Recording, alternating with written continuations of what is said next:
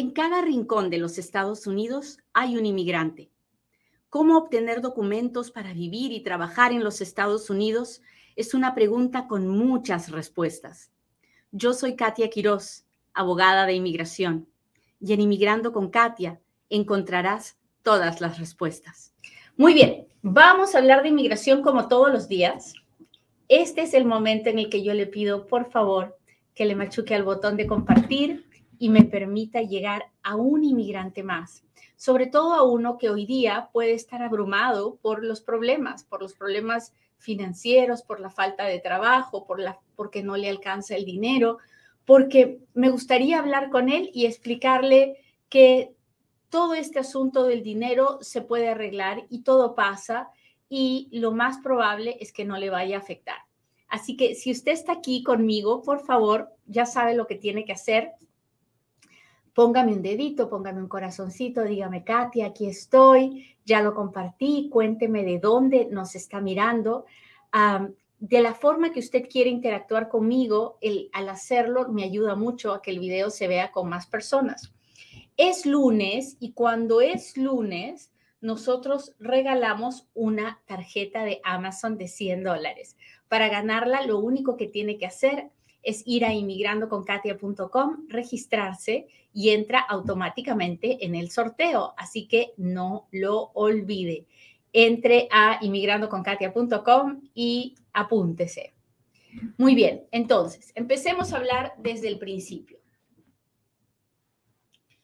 Cuando uno está en los Estados Unidos, generalmente se dedica a trabajar muy duro, ¿verdad? Para sacar adelante a su familia, para ayudar a los que tienen su país, en fin, se dedica a trabajar. Y a diferencia de nuestros países, en este país es, hay cosas que son caras y esenciales, necesarias, como son un carro, eh, una casa, ah, herramientas de trabajo, Ah, en fin, son cosas caras, ¿verdad? Que generalmente, a las que generalmente no podemos acceder a no ser que nos presten el dinero para comprarlo y nosotros devolver ese dinero en pagos, ¿verdad? Ah, en nuestros países muchas veces nos podemos comprar una casa, nos podemos comprar un auto y no tenemos que endeudarnos. Nos juntamos el dinero hasta que podemos y luego lo compramos. ¿Sí o no? Muy bien.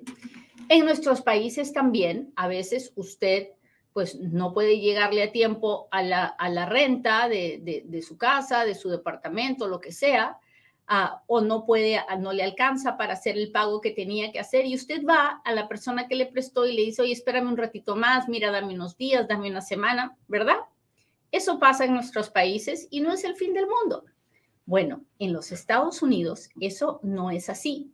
Cuando usted, por ejemplo, quiere rentar un departamento, usted hace una aplicación y usted promete que va a pagar para cierto día.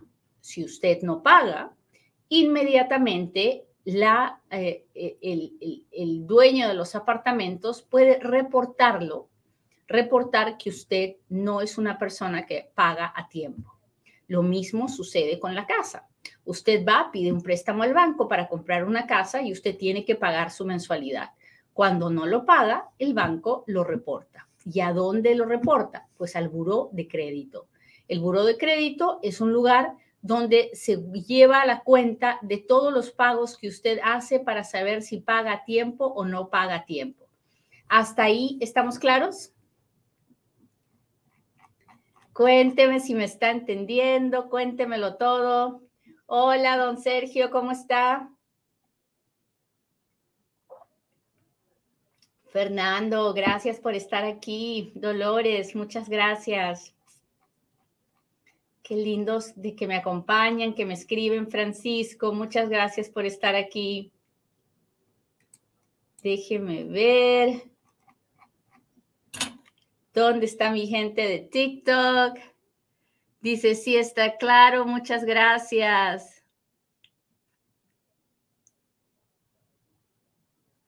Dice, quiero imaginar que esto es solo para los que están legales en Estados Unidos. No, mi señor. Hay muchas personas hoy en día que tienen historial de crédito con su número de ITIN. Así es. Así que no, no crea, estoy hablándole a todo el mundo, al que tiene número de seguro social y al que no lo tiene también. Y usted me dirá, pero ¿cómo voy a hacer crédito con el número de ITIN? Pues se hace crédito con el número de ITIN. Uno saca una tarjeta de, de, banco y luego saca una tarjeta de crédito de esas aseguradas, donde uno primero pone el dinero y después pide que le permitan iniciar un historial de crédito prestándose dinero que, que ya pagó y, y sigue pagando y sigue pagando y luego compra el primer auto con el número de ITIN y luego así se va haciendo crédito. Así que si usted creía que no se puede hacer crédito con el número de ITIN, está equivocado. Bueno, sigamos, sigamos, sigamos. Resulta que la persona, entonces, como les decía, tiene que pagar a tiempo y es diferente que en nuestros países porque si no pagamos a tiempo, ¿qué pasa? Bueno, si no pagamos a tiempo, nos reportan. Y después de que nos reportan, entonces es más difícil obtener el siguiente crédito o el siguiente préstamo, porque la gente dice, ah, si no le pagó a ese otro, menos me va a pagar a mí. ¿Verdad? Entonces, tener mal crédito o, tener un récord de que no pago a tiempo me afecta, sí, me afecta como inmigrante, como me afecta si no, si no fuera inmigrante, como me afecta si fuera ciudadano americano. No es bueno. No es bueno porque me limita, me impide seguir prestándome dinero para seguir creciendo, comprando lo que necesito. Hasta ahí vamos bien.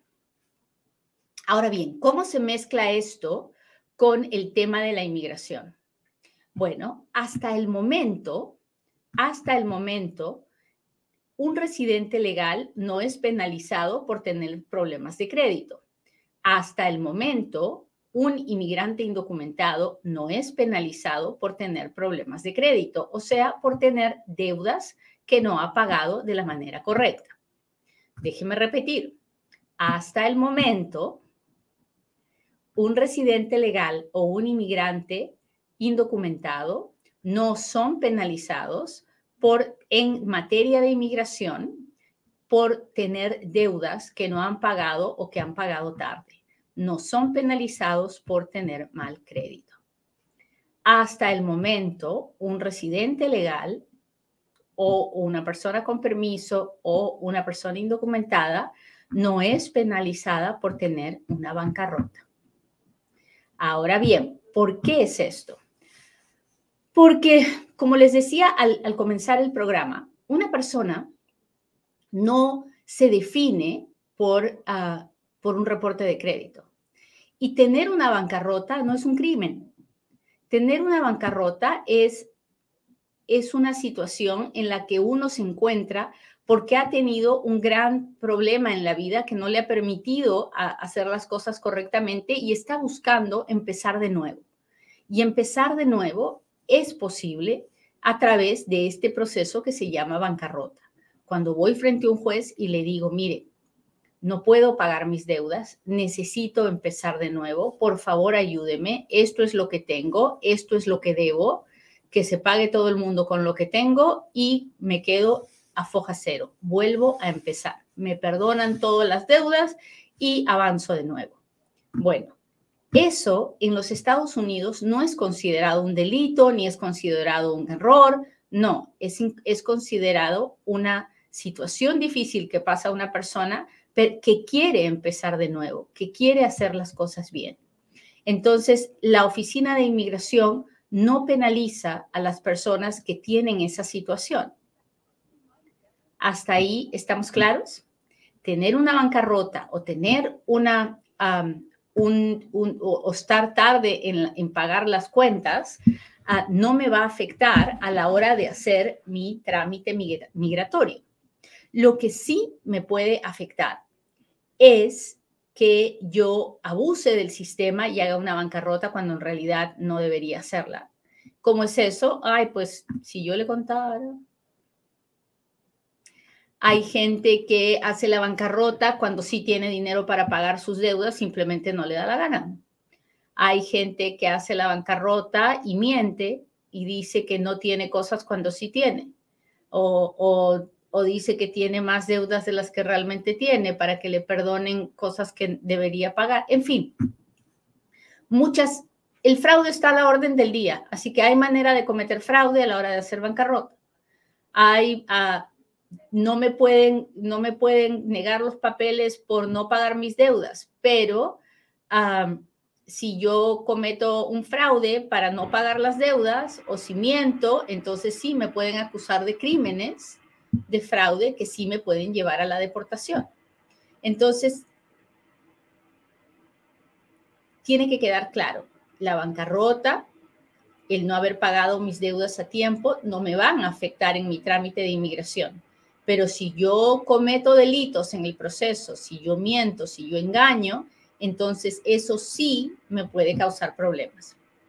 Hasta ahí estamos claros. Si me ha entendido, póngame un dedito, póngame un corazoncito, dígame, Katia, si te entendí. Ah, cuénteme si el tema le parece interesante. Cuénteme si le gustaría ah, aprender más de temas financieros que tengan relación con los inmigrantes, porque este tema es un poco más más, es, diferente, ¿no? Al que, de lo que normalmente hablo, pero es un tema que me gusta mucho. Yo creo que los inmigrantes, si tuviéramos mayor información, podríamos tomar mejores decisiones y tener una vida financiera más saludable. Hola Jorge, ¿cómo está? Hola Edgar, ¿qué tal? Hola Areli. Hola, muchas gracias. Iraima. Pues ya lo sabe, si no lo sabía antes, una bancarrota o tener una deuda no me va a impedir hacer mi trámite de inmigración. Ah, pero es bien importante que entienda que tener una deuda o hacer una bancarrota no es nada bueno, afecta definitivamente al historial crediticio de una persona y eso le impide avanzar de la manera que podría avanzar si tuviera la capacidad de crédito, pero hay situaciones en la vida en que uno tiene que pasar por lo que tiene que pasar y nadie debe juzgar. Nadie debe juzgar a nadie. Una persona no es una mala persona por tener deudas ni por tener una bancarrota. Es simplemente una persona pasando por un momento difícil. Muy bien, ahora sí, hágame sus preguntas porque ahora es cuando Katia responde.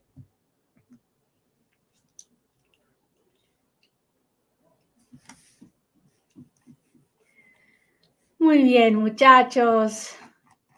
Oiga, estamos en temporada de taxes, todavía estamos en marzo, tenemos tiempo de hacer nuestros taxes hasta el 18 de abril. Si no los ha hecho todavía, tiene que hacerlos con Futuro Tax, que es la oficina de taxes para inmigrantes y sus familias. Se llama Futuro Tax y el teléfono es 702-483-6555 o entre a la página web de Futuro Tax, futurotax.com baje la aplicación y ahí usted va a poder hacer, em, iniciar el trámite para hacer sus taxes.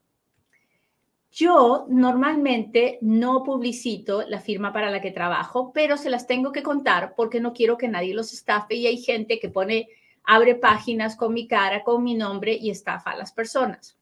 Ah, yo trabajo en una firma que se llama GWP Immigration Law y eh, nuestra firma está en Las Vegas, trabajamos para clientes en todos los Estados Unidos. Si usted quiere contactarse con nosotros, solo tiene que poner gwp.law o llamar al 702-737-7717. Muy bien. Hola Leticia, Alicia, ¿cómo están? Gracias, Rocío. Hola. Katia, ¿cuál es el mejor seguro médico al que debo aplicar y no me afecte? Soy residente desde hace un año. Pues cualquier seguro privado. Cualquier seguro privado es bueno. Ah, si su trabajo le dan seguro, maravilloso. Si no, cualquier seguro privado. O sea, no esté pidiendo Medicaid, a eso me refiero. ¿Cuánto se tarda una petición de hijo ciudadano de 21 a un padre que entró legal a los Estados Unidos? No lo sé depende de la ciudad donde usted vive, depende de si habrá una entrevista o no. Son muchas variables, pero creo que debería hablar con un abogado de inmigración que le explique todas las posibilidades después de hacerle, después de hacerle algunas preguntas. ¿Cuánto me falta para la aprobación de mi visa U? Soy de enero del 2017 con C14. Pues falta poco, pero no le puedo decir si será este año o el próximo. Ah, ya estamos en los principios del 2017 con la visa U. Yo ya he recibido algunas aprobaciones, así que en cualquier momento. Si un hijo ciudadano y militar en Estados Unidos me puede hacer cambio de estatus si entro con visa esta, ah, pues yo creo que sí. Buenos días, hola, bendiciones a usted, bendiciones a usted. Ah,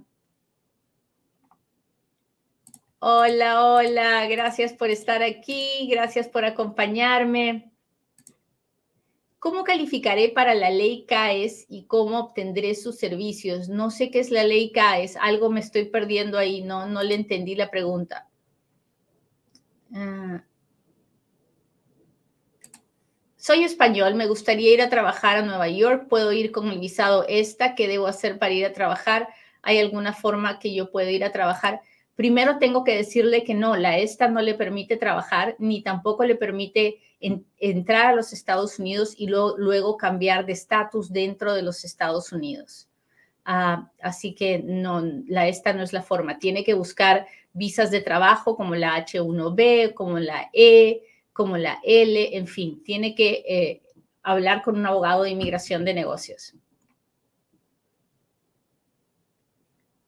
Dolores, ¿cómo está? Gracias, gracias. Nos saludan de Atlanta, Georgia. Muchas gracias.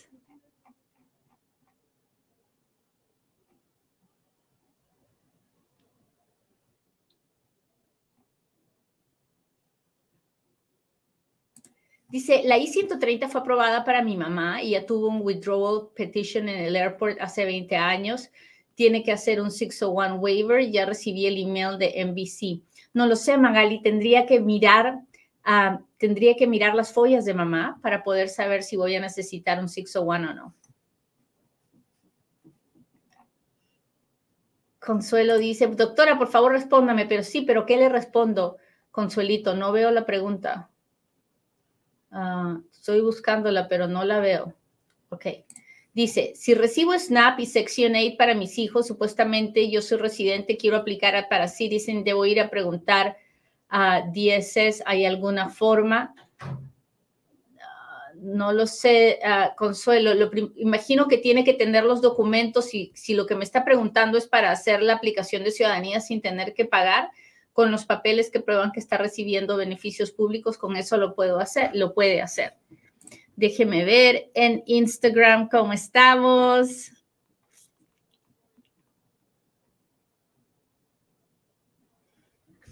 Hola, María Payares, ¿cómo estás? Muchas gracias. ¿Cuánto tengo que esperar después de casarme para presentar los papeles para recibir la residencia? No hay que esperar. Después de que uno se casa, puede hacer los trámites inmediatamente. ¿Qué puedo hacer si no soy elegible para parol porque tengo una residencia permanente en Argentina? Pues no puede hacer el trámite del parol definitivamente. Tiene que buscar otras opciones. Ah, no sé cuáles serán sus opciones porque no conozco de su vida, pero puede hablar con un oficial de inmigración, de un abogado de inmigración que lo ayude.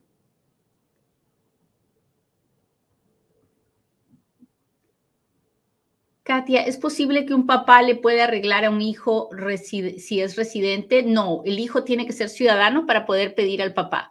Déjeme ver, aquí estoy con mis amigos de YouTube. Gracias, gracias, gracias. Hola, Arelis, gracias por las rosas. Muchas gracias. Me casé, dice Enrique, con un americano. ¿Puedo arreglar si entré dos veces? Ah, no lo sé, porque no sé cuándo entró, ni cuánto tiempo se quedó la primera vez, ni cómo entró, no sé nada. Primero tiene que hablar con un abogado de inmigración que le haga muchas preguntas antes de decirle si puede o no. Cuando una niña le levanta un falso a una persona dejándose llevar por la mamá, ¿qué pasa? Bueno, lo primero que pasa es que la policía detiene al pobre acusado, ¿no? Que no ha hecho nada, pero pero pues tiene que proteger a la niña, la policía. Entonces, detienen a la persona. La persona se tiene que defender, tiene que probar su inocencia. Ah, y como es un proceso que toma tiempo, generalmente, pues los niños no aguantan una mentira de ese tiempo tanto rato y terminan contando la verdad con el favor de Dios. Pero si no, la persona tiene que defenderse. Ah, déjeme ver. Aquí voy, aquí voy. Gracias por los diamantes, por las rosas, por los corazones. Son ustedes muy amables. Les agradezco mucho su apoyo. Si alguien vive en Canadá y pidió asilo, pero fue negado, ¿puede pedir asilo en Estados Unidos? Me imagino que sí, si es que, si es que quieres salir de, de Canadá. ¿Puedo sacar Tax ID si tengo una deportación? Una cosa no tiene nada que ver con la otra. Ah, hay muchas personas que tienen orden de deportación que siguen reportando sus taxes todos los años. La, la oficina del IRS no me pregunta por, mí, ah, por si tengo deportación o no a la hora de darme un tax ID.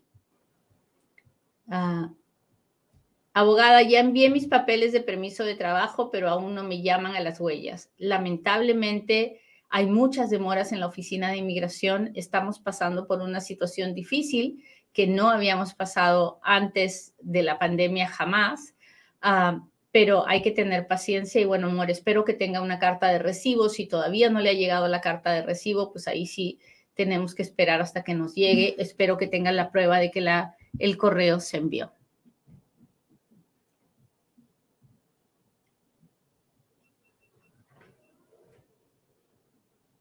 Hola, hola.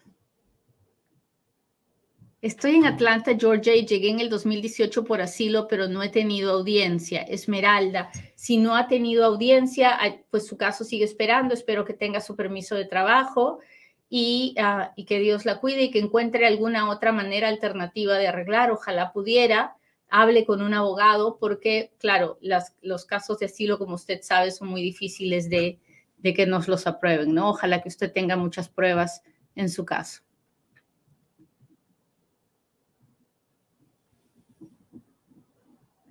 Mi pareja no tiene documentos, pero él puede viajar a cualquier estado. Ah, de poder puede.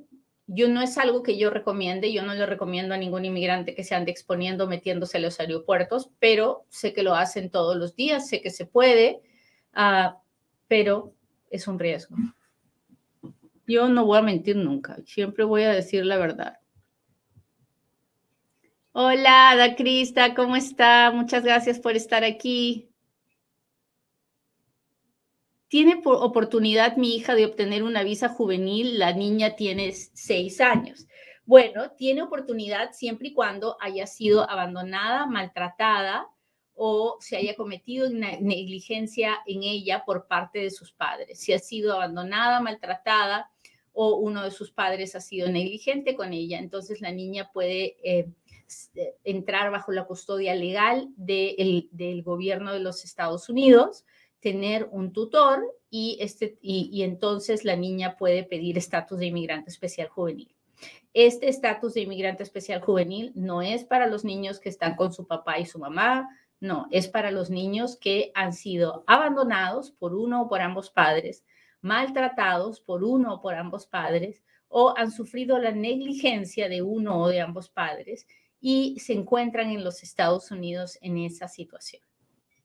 Muy bien, muchachos, pues les agradezco mucho que me hayan acompañado hoy día. Espero que juntos hayamos aprendido un poquito más acerca de lo importante que es la responsabilidad y pagar nuestras deudas, pero también de que en situaciones en las que hay una situación difícil en la vida, no debemos estresarnos, ni sufrir, ni pensar que el mundo se acabó porque tenemos una deuda. No, debemos de pensar en buscar trabajo, buscar las opciones para pagar lo que debemos y avanzar avanzar, porque todo pasa y eso también pasará.